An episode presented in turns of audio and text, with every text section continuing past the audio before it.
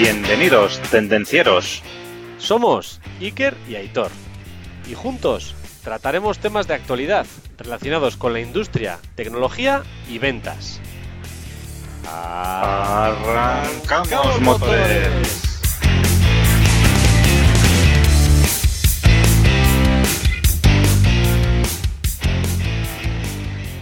Buenos días, buenas tardes, buenas noches, buenas madrugadas, Aitor.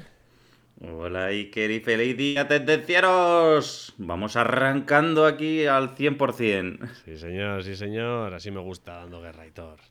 Muy bien, hoy estoy muy Iker, hoy, hoy estoy muy contento porque nos va a salir un podcast que va a ser pecata minuta. Va a estar esto delicioso. Ya no es solo el micro, sino que el contenido también es bueno, ¿verdad? El contenido va a ser muy, muy bueno hoy.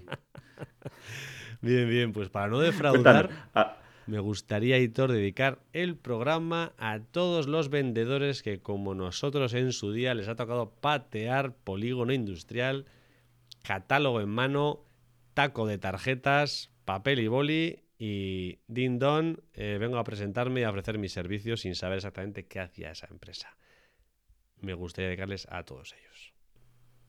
Eso es, a todos los que pican puertas en Puerta Fría, que se llama ahí. A los picapuertas, sí, señor. Trabajo duro. Bueno, Aitor, la semana pasada hablamos de ciberataques. ¿Has tenido alguno? Bueno, y que yo, tengo- yo creo que tengo ciberataques todos los días. ¿eh? Me salen aquí primos en América que luego me dicen que si me van a dar no sé cuántos millones de euros, o de, dólares, de dólares, porque son primos americanos. Que el F, también no sé qué me dicen del FBI, si eso me sale cada dos por tres, sí, sí, sí. Eso es que Y la el- red piensa que tienes mucha pasta, Aitor. Sí, sí. Y también, también me llegó uno, un mensaje de texto para ir pagar a correos porque tiene algún paquete de retenido en aduanas. También, ojo, no paguéis esos, ¿eh? esos poquitos euros, un euro, dos euros, pero no los paguéis. Los que son de mentira, los que son de verdad, sí. Pero si no esperáis nada, No, no. eso, eso nunca es de verdad, eso nunca es de verdad. Bueno, Iker, recordar aquí, vamos a ir arrancando, recordar que nos pueden encontrar los tendencieros industriales en tendencierosindustriales.com, en Instagram, en YouTube, en LinkedIn y en todas las plataformas de podcasting, ¿vale? Evox, Spotify, Apple Podcast, eh, lo que sea, ¿vale? Nosotros ayudamos y vosotros también podéis ayudar a más personas para que se aprovechen de estos consejos y recomendaciones. Ya sabéis, le dais a me gusta, ponéis cinco estrellitas y así el contenido pues va a aparecer a más gente y entonces se podrán beneficiar también.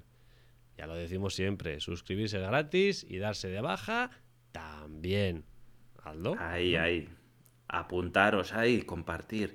Y sin más, y que vamos. ¡Arrancamos motores! motores!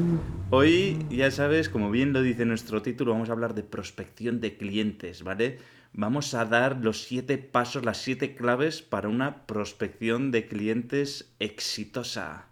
¿Y para qué sirve prospección de clientes? ¿Para qué sirve? Pues porque queremos meter todos esos clientes en el famoso funnel de ventas, ¿vale? Ya sabéis, ese funnel que empieza por arriba y se va haciendo más estrecho, ¿no?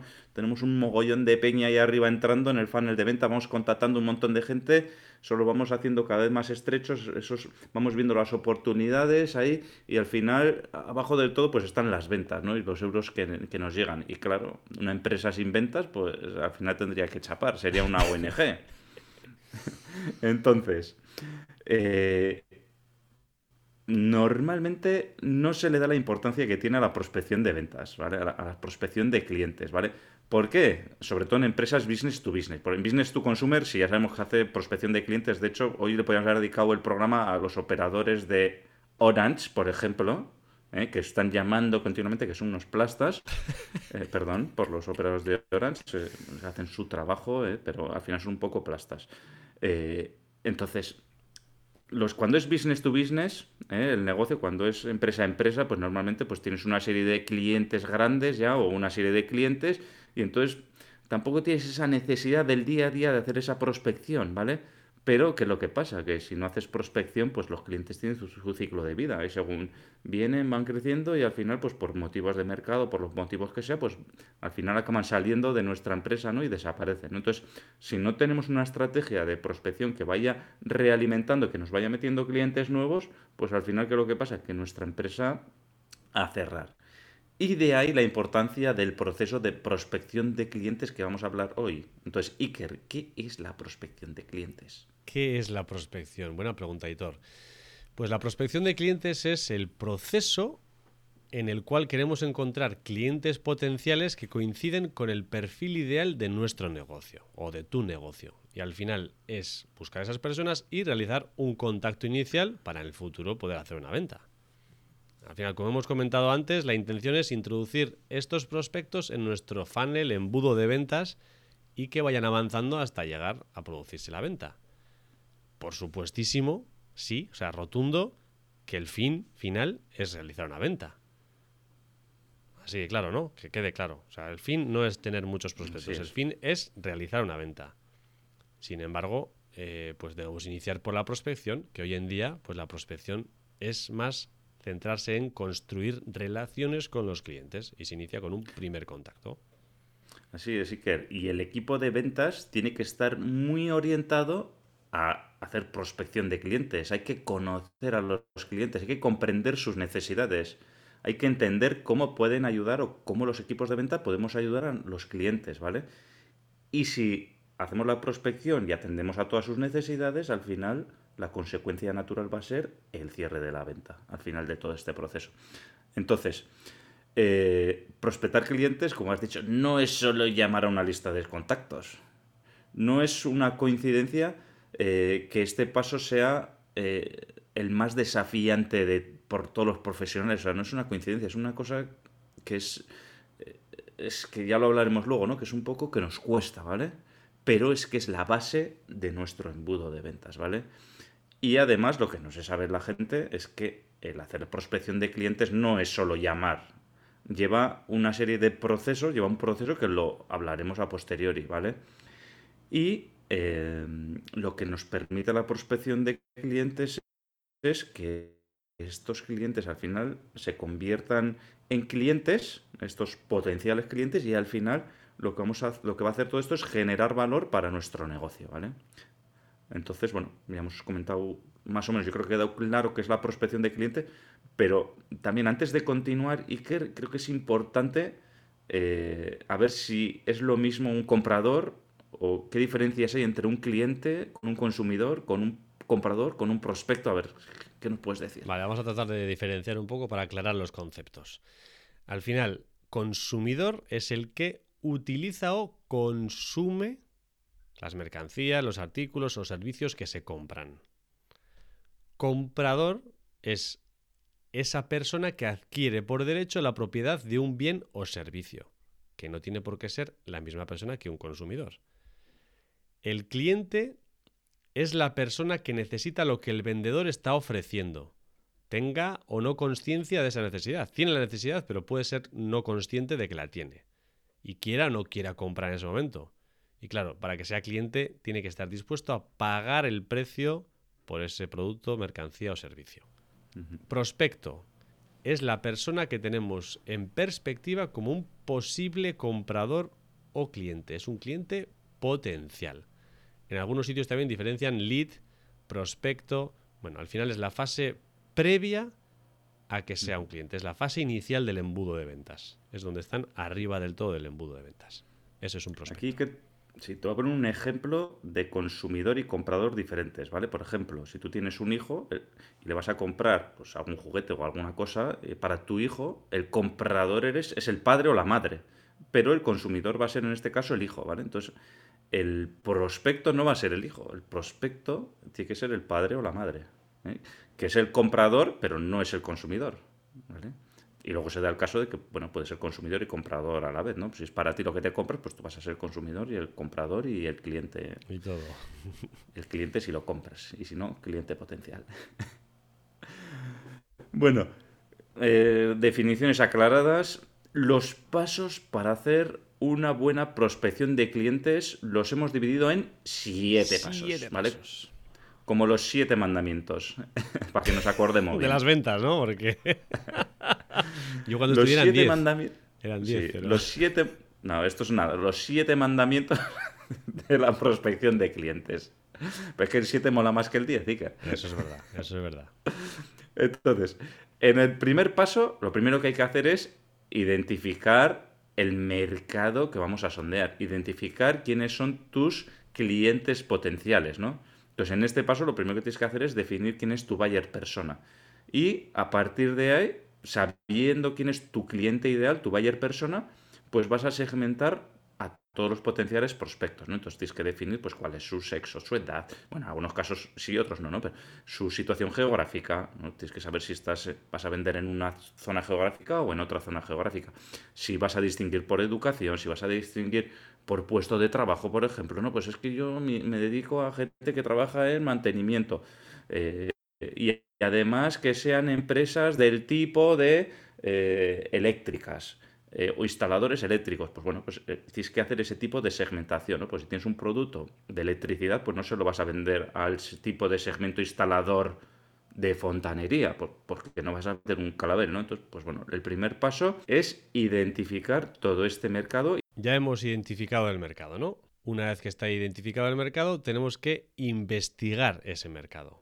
Entonces, es decir, hemos ya definido el buyer persona y ahora investigamos. Hay que preguntarse, pues las preguntas clásicas, preguntas abiertas. ¿Qué, cómo, cuándo y por qué? ¿Qué valora esa persona, el cliente ideal, ese buyer persona? ¿Qué problemas tiene que solucionar? ¿Qué, qué soluciones está buscando? ¿Cómo utiliza mis productos o mis servicios? ¿Cuándo lo hace? ¿Qué le hace decidir por comprar un servicio o comprar otro? Entonces, hemos identificado a la persona y ahora investigamos a esas personas su comportamiento en el mercado. Entonces es un momento de investigación de mercado. Esto además nos ayudará a preparar nuestro discurso de ventas también. El siguiente paso sería, una vez que ya sabemos quién es nuestro cliente objetivo, quién es el, o cómo es el mercado, ¿vale? Entonces tenemos que hacer un plan, ¿vale? Eh, tenemos que elaborar un sistema que nos permita, pues bueno, identificar y evaluar a los candidatos, ¿vale? Y cómo vamos a hacer esa prospección de clientes, ¿vale? Entonces, dependiendo del tipo de producto o servicio que vamos a comercializar, pues bueno, tenemos que determinar eh, cuál es el método de prospección que vamos a hacer, ¿vale? Entonces, digo, pues voy a hacer llamadas telefónicas, voy a hacer emails, voy a hacer redes sociales para hacer prospección, o sea, tenemos que hacer un plan, ¿vale? Sin ese plan, pues no podemos hacer prospección de clientes. Y esto hay que dejarlo todo por escrito. Efectivamente. Ya hemos definido el plan en el punto 3. En el punto número 4, ¿qué tenemos que hacer? Pues establecer prioridades. ¿no? Hemos dicho cómo vamos a hacer, cuál es el plan. Ahora hay que definir a quién ataco primero, ¿no? A quién voy a dar el gusto de llamar primero. Entonces, establece un sistema de prioridades para definir a quién vas a visitar primero cuáles son, qué perfil de clientes dentro de todo el segmento que tú has definido son los que primero vas a llamar. ¿Quiénes harás después? ¿Cómo vas a organizarlo? Por posibilidades de venta, por mm, volumen de negocio que, pueden, que puedes conseguir con ellos. Bueno, defines un criterio o dos criterios y vas ordenando y estableces las prioridades de llamadas, las que tú decidas. Siguiendo con el ejemplo anterior, Iker, pues mi tipo de cliente ideal son instaladores eléctricos, ¿vale? pero dentro de instaladores eléctricos, pues igual tienes instaladores de alta, media y baja tensión, por decir algo, no tengo ni idea. Y, todos tienen potencial, pero resulta que los de alta tensión tienen más potencial que los de media y que los de baja. Entonces dices, oye, pues primero contacto a los de alta tensión y además dentro de los de alta tensión, pues eh, hay empresas que se dedican al sector de no sé qué, pues vas segmentando y vas priorizando. Y luego cuando acabe con esto, voy con los siguientes. Defines dentro del plan cuál es la estrategia que encaja más. Que puede ser por mil motivos. Por facilidad de entrada en el cliente, por volumen final de negocio, por exclusividad de tu producto o servicio en ese mercado. Bueno, pues decide por qué y establece esas prioridades. Así es. En el paso 5, Iker, ya nos toca contactar con los prospectos. Entonces ya nos toca coger el teléfono y llamar por teléfono o abrir el ordenador, el mandar un correo electrónico, ir a picar puerta fría, eh, hacer un post en redes sociales o a través de redes sociales contactar con las personas a través de LinkedIn o a través de Instagram o lo que sea, pues cada uno donde le toque, o utilizar el WhatsApp o lo que sea. ¿eh? Entonces, por cierto, hablando de WhatsApp, ¿tú sabes cómo se escribe WhatsApp? ¿Cómo se escribe bien, dices? ¿O porque lo he visto escrito de mil formas? Creo Me que sí. escribirlo, ¿eh? Creo que sí. Y no sé, la verdad es que me voy a inventar esto que estoy diciendo, pero me imagino que esto No lo viene- del E3. No, no lo voy a deletrear, no lo voy a deletrear, pero creo, me imagino que esto vendrá de mítica expresión americana de WhatsApp, de qué hay, ¿no? ¿Qué pasa? Y al final, pues me imagino que vendrá de ahí y, y convertido en app de, de eso. Eso ¿Qué es. pasa? App de WhatsApp. Pero se puede escri- he visto escrito hasta con W-A-C-H-A-P, WhatsApp. O sea que. Cualquier cosa. bueno, que acabamos, cerramos el inciso. Bueno, ya hemos contactado con los, con los prospectos, ¿no? Teníamos una idea, pensábamos que estos sean los ideales, hemos llamado ya, hemos contactado por la fórmula que creamos óptima y ahora tenemos que calificar ese prospecto. Nosotros pensábamos que ese prospecto estaba aquí y ahora hay que saber, pues bueno, si estaba bien la idea inicial que teníamos o después de haber llamado o contactado, pues eh, es otra sensación. Entonces, pues hay que analizar el potencial de compra y posibilidades de que nos compren en breve. Entonces, hay diferentes fórmulas de calificar los prospectos, ¿no? Vamos a dar dos ideas, por ejemplo. Puede ser eh, diferenciado entre las posibilidades de cuándo nos va a comprar, ¿no? Puede ser un, un contacto caliente, un contacto tibio templado o un contacto frío. Si nos van a comprar en menos de tres meses, caliente. Si nos van a comprar entre tres y seis meses, tibio, templado. Y si nos van a comprar más allá de seis meses, pues frío. Entonces, pues bueno, bueno, me lo de, lo de que nos van a comprar es un poco optimista, ¿no? Que ellos van a hacer una compra y ya si nosotros hacemos bien el trabajo, nos comprarán a nosotros. Bueno, van a comprar. Entonces, creemos, nosotros, a ver, Aitor, somos confiados. O sea, estamos haciendo esto porque creemos que nos van a comprar. Entonces, si crees que te van a comprar en menos de tres meses, pues es un contacto caliente y tendrá prioridad sobre, sobre el resto. Y luego hay otra fórmula también de ordenar. Eh, al final al- hay algunos que le llaman go and get. eh, puedes llamarlo como, como quieras. Al final el, el go nos dice la probabilidad entre 0 y 100 de que el prospecto realmente vaya a hacer esa compra. Hay en, en otras empresas que, que el go puede ser de que el, el proyecto le adjudiquen a tu cliente, porque igual tu cliente no tiene ese proyecto adjudicado todavía. Entonces, el go indica las posibilidades de que es- ese cliente haga esa compra. Y el get nos dice las probabilidades de que nos elija a nosotros. Una vez de que él sea adjudicado, una vez de que él decida comprarse y diga, te voy a comprar a ti. Pues del 0 al 100 también. Entonces, haces esas dos posibles ordenaciones y ordenas los prospectos en función de el éxito que vas a tener. Eso es. Y luego, cuando hemos acabado esto, pues el séptimo paso, muy importante, llevar un registro de todos los prospectos y de todos los contactos que estamos teniendo con ellos, ¿vale? Es importante, pues oye, cuando hagamos la entrevista, eh, además de aportar, pues, el, de la calificación, de, anotar la calificación del prospecto, como ha comentado Iker, si está hot o si está tibio, si está frío, eh, las posibilidades de que el cliente haga esa compra, las posibilidades de que si hace esa compra sea a nosotros, pues eso hay que anotarlo, pero además de hecho, pues hay que anotar, pues si ha habido algún comentario eh, que sobresalga, que sea re- relevante, pues lo tenemos que anotar todo para en futuras conversaciones eh, telefónicas o presenciales poder hacer seguimiento. Entonces es muy importante tener organizado este listado de, prospectos. Lo que hemos dicho, cuándo has tenido los contactos con ellos, los contactos que has hecho, las respuestas que te han dado, etcétera, etcétera, etcétera. ¿eh? O sea, sin esto no podemos hacer un seguimiento a posteriori, ¿vale? Porque además, además como, eh, a lo largo del día o a lo largo de la semana hacemos un montón de contactos, es que es imposible que nos acordemos de todo. Entonces, importante apuntarlo. Y qué mejor que un CRM para llevar el registro pues, de todos estos clientes potenciales, de seguir los pasos, eh, etcétera, etcétera, ¿no? Entonces, eh, ya hemos dicho en otras ocasiones, el CRM pues es una herramienta Customer Relationship Management que nos ayuda a llevar, a, llevar la gestión de la relación con los clientes. Si no tenemos un CRM, que muchas de las empresas, sobre todo medianas y pequeñas, no lo tienen, pues hay que mirárselo. Hay que mirárselo. Es importante pues el, pensar en contratar, ¿no? Que tendrá un coste eh, pequeño, mediano o alto, pero el coste de oportunidad que tenemos de no tenerlo, seguro, seguro, seguro que es mucho más elevado. Totalmente de acuerdo. Hay que tener CRM sí o sí. Bueno, ya hemos definido los siete pasos, siete claves, siete mandamientos de Aitor para hacer una buena prospección.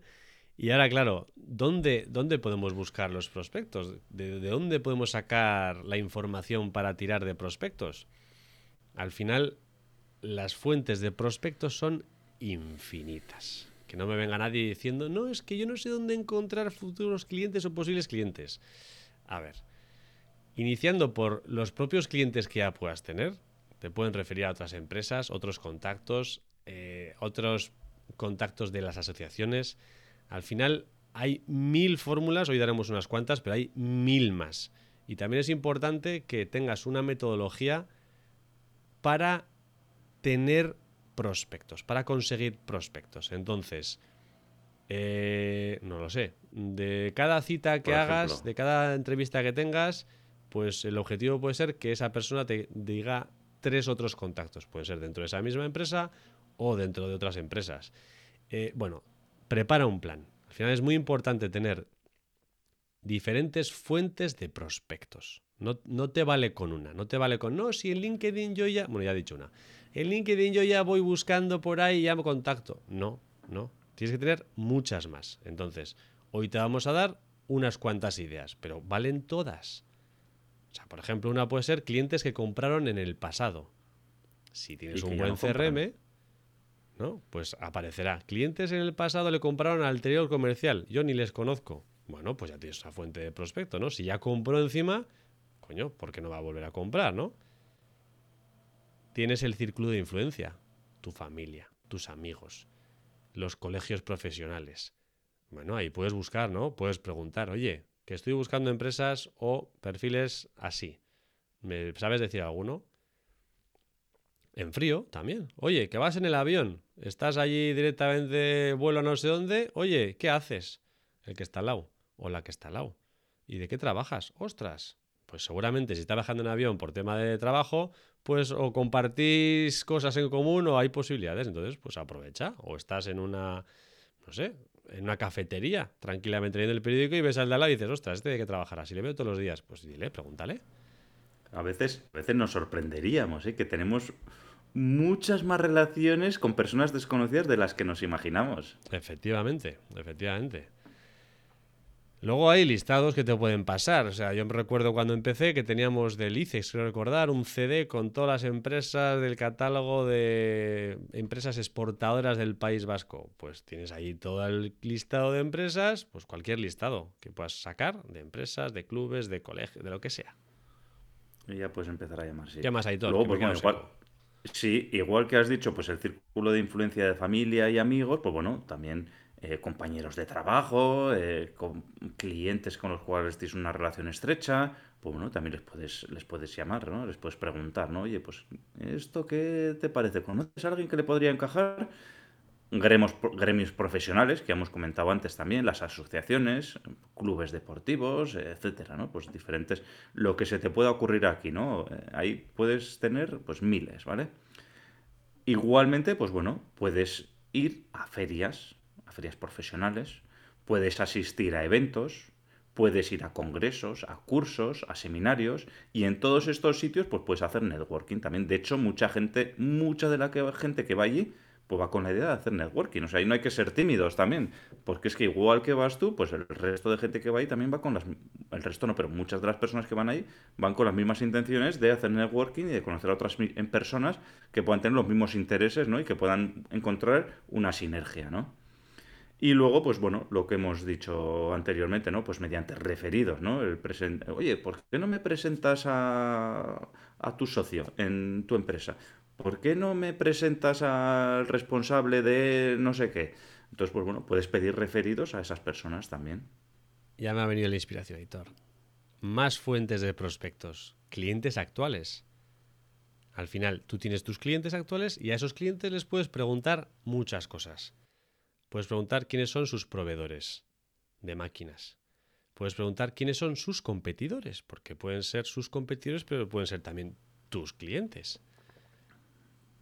Puedes preguntarle a quién le recomendarían el servicio que tú les estás dando. O sea, tus clientes actuales son una fuente muy importante también de nuevos prospectos. Sí, Y si les has dado buen servicio o buen producto, pues no les importará darte esa información de manera gratuita. Efectivamente. ¿Qué más? Lo he dicho antes, LinkedIn, redes sociales, cualquier red social, pero principalmente LinkedIn. La gente publica cosas. Es muy sencillo estar atento y ver qué, bueno, qué necesidades tienen, qué mercado están atendiendo. Bueno, es relativamente sencillo si eres activo en LinkedIn poder encontrar cosas. ¿Qué más? Las publicidades que salen en periódicos y revistas. Hace poco entrevisté a una persona que quería venir a trabajar a Festo y le pregunté lo mismo, oye, ¿cómo haces prospección? ¿Cómo buscas clientes nuevos? Y me dijo, pues mira, yo tiro mucho de Empresa 21. Es una, una revista que me gusta mucho y veo ahí empresas y hay, pues bueno, es una fuente de prospección. Periódicos, revistas especialistas del, del sector. Y luego, pues, el listado de siempre, guías telefónicas, directores industriales, eh, guías en las cámaras de comercio. O sea, hay un montón de listados gratis de los cuales puedes tirar y buscar. O sea, yo creo que ya el que digáis que no sé a dónde voy a vender, o sea, si todavía sigues diciendo que no sabes dónde vas a vender, macho, vete al podcast de Faenino y Cansado. Este no es tu podcast, si todavía no tienes ideas de dónde ir a vender o dónde encontrar prospectos. Y ahora, y que vamos a ver uno de los pasos eh, más importantes en la, en la venta empresa a empresa, ¿no? Que es la eh, prospección telefónica, ¿vale? No vamos a hablar de, del correo electrónico, no vamos a hablar del WhatsApp, vamos a hablar de la prospección telefónica, ¿vale?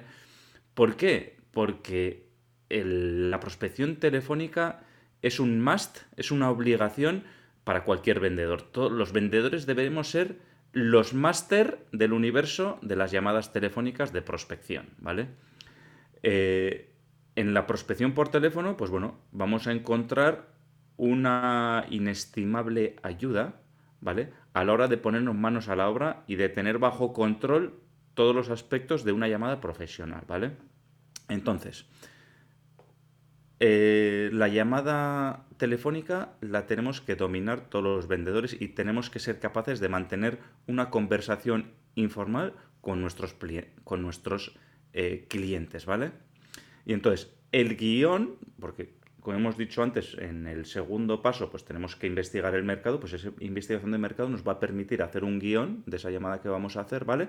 Y tiene que estar, el guion de la llamada tiene que estar formulado, tiene que estar escrito en términos coloquiales, ¿vale? Esto nos permitirá tener una conversación con nuestro interlocutor sin que se note de que al final estamos siguiendo una cosa que nos hemos aprendido como un robot, ¿no? Porque si, si es así, pues bueno, ponemos, un, ponemos el asistente virtual que haga la lectura virtual de- del texto que hayamos escrito y ya está, ¿no? Pero eso hay que hacerlo, pues que sea que se parezca humano, ¿no? Que parezcamos un robot, ¿no? Y entonces, ¿qué decir? Que la prospección telefónica al final no deja de ser una llamada en frío, ¿vale? Cuando llamamos a esa persona, a ese contacto, a ese prospecto, la persona no está esperando nuestra llamada, ¿vale? Entonces, nuestro objetivo en esta primera llamada va a ser despertar el interés y tratar de buscar una cita a posteriori para avanzar en el proceso de la venta, ¿vale? En estas llamadas en frío raramente pues cerraremos una venta, ¿vale? Entonces nuestro objetivo pues, va a ser eso, el, levantar, el, el el arrancar esa chispa, ¿no? El encender esa luz, ¿vale? Que le, que le despierte interés y que nos permita concertar, pues a posteriori, pues una cita, ya sea telefónica, ya sea por videoconferencia, ya sea te mando un correo electrónico, ya sea una visita presencial. El- el- lo que buscamos con esta llamada en frío es eso, ¿no? Es eh, avanzar en ese proceso. Sí, señor. Es muy importante lo que has dicho de que sea natural. Porque al final, estos que van empastados, que te llaman y ya sabes que están leyendo de corridillo y suena súper raro, ya es como, fuera, no me interesa. O sea, me tengo que sentir le- especial. Sí. Si no, Sí, esto es lo típico. Tengo para usted una pantalla de televisión mega guay que le va a interesar. Digo, y entonces tú piensas, pero a ver, eh, que no me interesa una televisión, que ya tengo 27 televisiones. Pues sí, entonces, para elaborar sí. un guion adecuado, adecuado, vamos a dar una serie de pistas, ¿no? Entonces, una serie de directrices sencillas, ¿eh? O sea, no vamos a dar el guion mágico para que funcione para todo el mundo, no. Damos unas directrices y tú te preparas tu guion. Entonces, paso número uno, llama la atención del cliente. Llamar la atención del cliente potencial. Entonces, yo si le llamo a Aitor y sé que es Aitor y le digo, buenos días Aitor, ¿qué tal? Cambia la cosa. Y si le digo, estimado cliente de Vodafone, eh, seguramente no, se, no le llame la atención, ¿no? Seguramente ya estará out. Entonces, buenos días Aitor, ¿qué tal? Al final, hay muchos estudios que dejan patente que cuando dicen nuestro nombre prestamos más atención. Entonces, si sabéis el nombre, decir vuestro nombre. Y si no lo sabéis, tratar de averiguarlo, porque una llamada en frío sin tener nada de información tiene mucho menos éxito que teniendo algo de información. Entonces, Así es. buenas, Aitor, ¿qué tal? Así es. Y después de haber llamado su atención, de haberle llamado por su nombre, lo siguiente que tienes que hacer, sin olvidarte, es presentarte tú. ¿eh? Porque muchas veces eh, estás llamando a una persona y la otra persona, si no te has presentado, no sabe quién me está llamando aquí. Entonces le digo, pues mira, soy Aitor, de la empresa no sé qué, quiero hablar contigo porque, pues bueno, eh, entonces le, te, te presentas, ¿vale? Y dices, oye, pues Pedro, pues yo soy Aitor, ¿vale? Y, además, pues bueno, aprovechas y metes alguna frase pues para romper el hielo con el interlocutor en, en la conversación, ¿no? O, o le haces una pregunta, ¿no? Pues oye, ¿qué tal has tenido el día? O igual te puede venir por otro lado, ¿no? Pero bueno, tú ya le haces alguna pregunta que pueda romper el hielo. Si te viene mal, pues ya saldrás de ella, ¿no? Y en la siguiente llamada, pues buscas otra, otra pregunta. Ya, ya hemos hecho los dos primeros pasos, ¿no? Hemos llamado la atención del cliente y nos hemos presentado. Ahora vamos a indicar por qué estamos llamando. Hay que indicar el motivo de la llamada. En la siguiente frase, pues hay que hacer, pues una, digamos, presentación de por qué te estoy llamando. Hola, Hitor, me llamo Iker, eh, te llamo de tal empresa y te llamaba por el siguiente motivo. Y haces la presentación de por qué le estás llamando. Y luego, una vez que le has dado el motivo de la llamada, lo que podrías hacer es hacerle una pregunta. ¿Vale? Entonces, esta pregunta que le hagas, claro, la tienes que tener preparada previamente en base al guion que hemos hecho, conociendo que puede tener una cierta necesidad. Luego puedes estar acertado o no, ¿no? Pero entonces esta pregunta te va a ayudar para reafirmar esa necesidad que tú ya tienes más o menos detectada previamente. ¿No? Porque el tipo de cliente al que tú estás llamando, pues sabes que tiene una serie de necesidades, ¿no? Entonces, después de haber dado el motivo, le haces una pregunta para reforzar esa necesidad que tú has encontrado, ¿vale? Si por lo que sea él te da una negativa en el sentido de que no tiene esa necesidad, pues bueno, también te viene bien, porque ya sabes que esa no es la necesidad correcta. Entonces puedes orientar a buscar otro tipo de necesidad. Entonces, la pregunta lo que te va a ayudar es para acercarte más a la otra persona. ¿Eh? Entonces, él te va a poder responder, ¿vale? Y te va a acercar a, te va a acercar a él como una persona más, ¿no? Él va a ver que tú estás interesado en su en sus problemas, en sus cosas, no en que le vas a soltar tu discurso de ventas y hasta luego Lucas, ¿no? Ya le haces, eh, ¿cómo se dice? Le haces participar de la conversación y muestras interés. Muy bien. Ya hemos formulado la pregunta y hay un cierto enganchamiento, como dice Aitor, que le gusta la palabra. Es el momento de concretar. ¿Que vamos a concretar un pedido? No. Vamos a concretar una cita. Es el objetivo de esta llamada en frío, es concretar una cita. Entonces, una vez que hayamos ganado la confianza del cliente potencial, pues gracias a lo que ha dicho antes Aitor, eh, pues mostrando conocimiento del sector, referencias a terceras empresas similares con las cuales has trabajado y has aportado una solución, llega un momento de concretar una cita.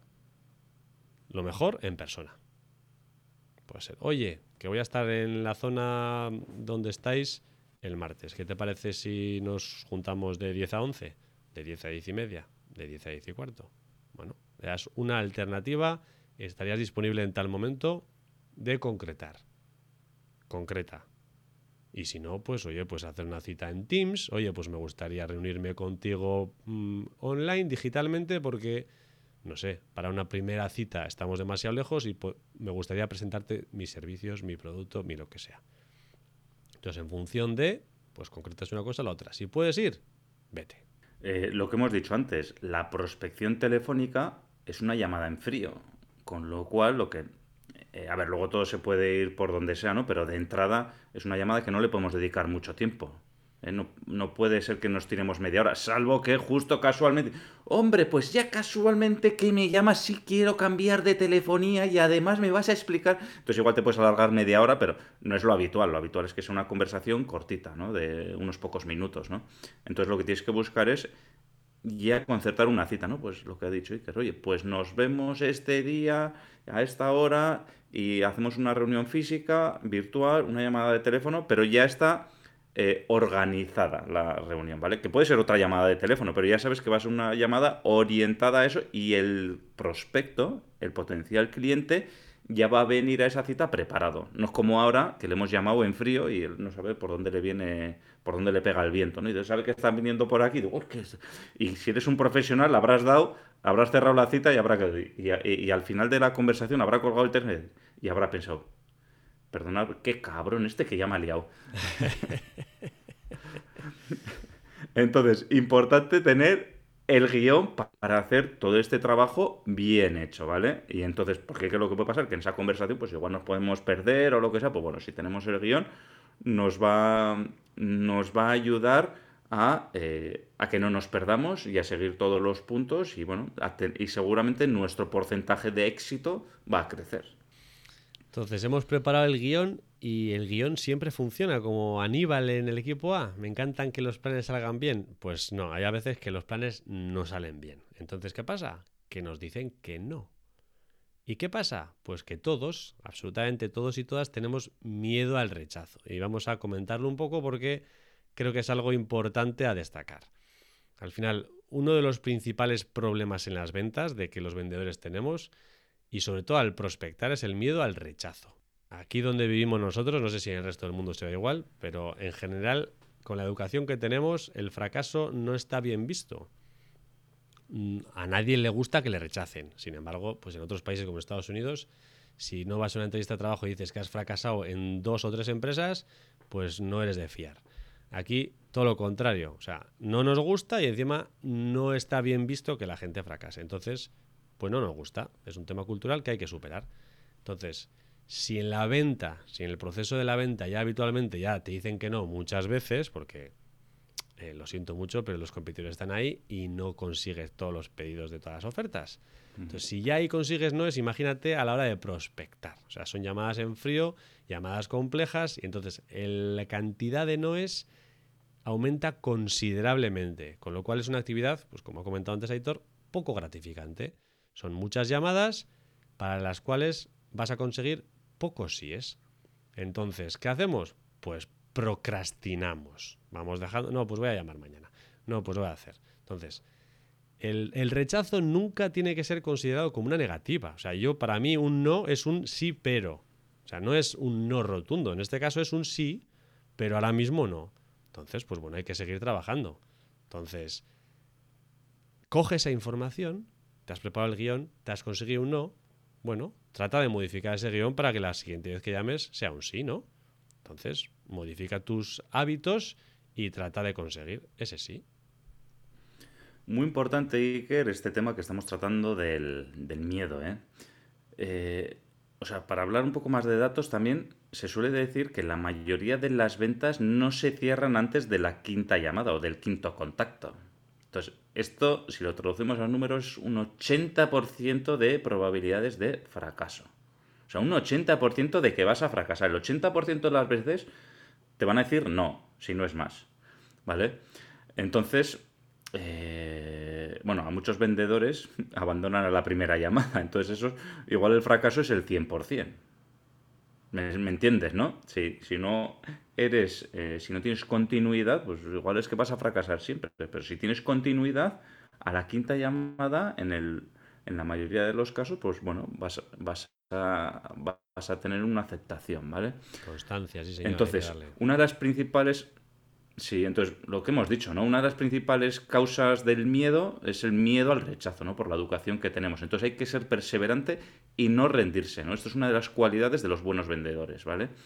De los buenos vendedores y de las personas con éxito, ¿vale? Si quieres una persona exitosa, pum, sé cabezón. Insistente. constante, constante. constante. Uno de los mejores recursos para acabar con el miedo al rechazo consiste en hacer más llamadas precisamente. ¿eh? ¿Por qué? Porque cuantas más llamadas haces, más probabilidades tienes de que te digan el sí. ¿Vale? Esto en el mundo de los negocios se llama diversificación. ¿eh? Cuanto más diversificado tiene, estás, menos riesgo tienes, ¿no? Si tus, imagínate que tú tienes solo un cliente y tu empresa solo trabaja para un cliente, como ese cliente falla, está caput. Pero si tienes muchos clientes, estás diversificado, pues bueno, eh, te falla un cliente, pues bueno, no pasa nada porque tengo muchos clientes, ¿vale? Y ya me vendrán otros, ¿no? Pues en el tema de la prospección de clientes, lo mismo. Cuanto más prospección tienes, más posibilidades de éxito vas a tener. Y menos miedo al rechazo, menos miedo al fracaso, que es lo que tenemos. Si a esto se le añade el hecho de que un cliente potencial se decida aceptar la proposición del vendedor, ¿vale? El miedo al rechazo, pues bueno, va a desaparecer, ¿vale? Entonces, otra de las cosas también que tenemos los vendedores ¿eh? es el miedo o el pensar que voy a molestar al cliente telefoneándolo, ¿vale? Para tener una cita con ellos. Esto es, o sea, tenemos el miedo al rechazo y el miedo, oye, que le voy a, es que no, es que ahora no le viene bien porque estará en la merienda, en el almuerzo, es que seguro que está reunido, es que le voy a molestar, es que es una persona muy importante y yo soy un vendedor pequeñito, ¿eh? Pues eso hay que quitarnos eso de encima, ¿vale? Eh, lo que los vendedores tenemos que estar convencidos de que eh, nuestro producto es el que va a salvar al cliente. Es que eh, es una obligación mía como, como, como, vendedor, como proveedor, llamarte, porque es que este cliente, este, este producto, este servicio que vendo, es que es la pera, te va a ahorrar un montón de pasta y ¿qué haces que no me lo has comprado ya. ¿Eh? Entonces, ya veis que es, que es diferente, ¿no? En vez de pensar que es que le llamo y le voy a molestar, no, no, no, es que no le voy a molestar, es que si no le llamo, es que va a estar perdiendo pasta hasta el día que me compre, es que le voy a ayudar a solucionar esos problemas que tiene. O sea, ya estás tardando en llamarle. Sí, señor, esa es, esa es la mentalidad, esa es la mentalidad. Muy bien, Aitor. Yo creo que ya nos hemos enrollado bastante con todo el tema de la prospección y vamos a ir acabando con las conclusiones. Al final yo creo que ha quedado bastante claro que la prospección es obligatoria en todas y cada una de las empresas y en todos y cada uno de los vendedores. Creo que ha quedado bastante claro. Entonces, como conclusiones para resumir en cuatro puntos, podemos decir que es importante fijarte un horario. Ponte un horario en la agenda para hacer prospección una vez al día, una vez a la semana, una vez al mes. En función de tu cartera de clientes, bueno, pero cuanto más hagas, lo hemos dicho, más embudo vas a tener arriba y más diversificas, más posibilidades de vender. Que es el punto 2. Cuanto más llamadas y más prospección hagamos, tendremos más probabilidades. Vas a vender más. 3. Este proceso tiene que estar planificado puesto en la agenda, tienes que tener tu guion y todo registrado. Las conclusiones apuntadas en el CRM, los contactos que has hecho, cuándo le has llamado, qué te ha dicho, por qué no ha funcionado el guion, todo apuntadito. Y como punto final, quita el miedo al no y al fracaso.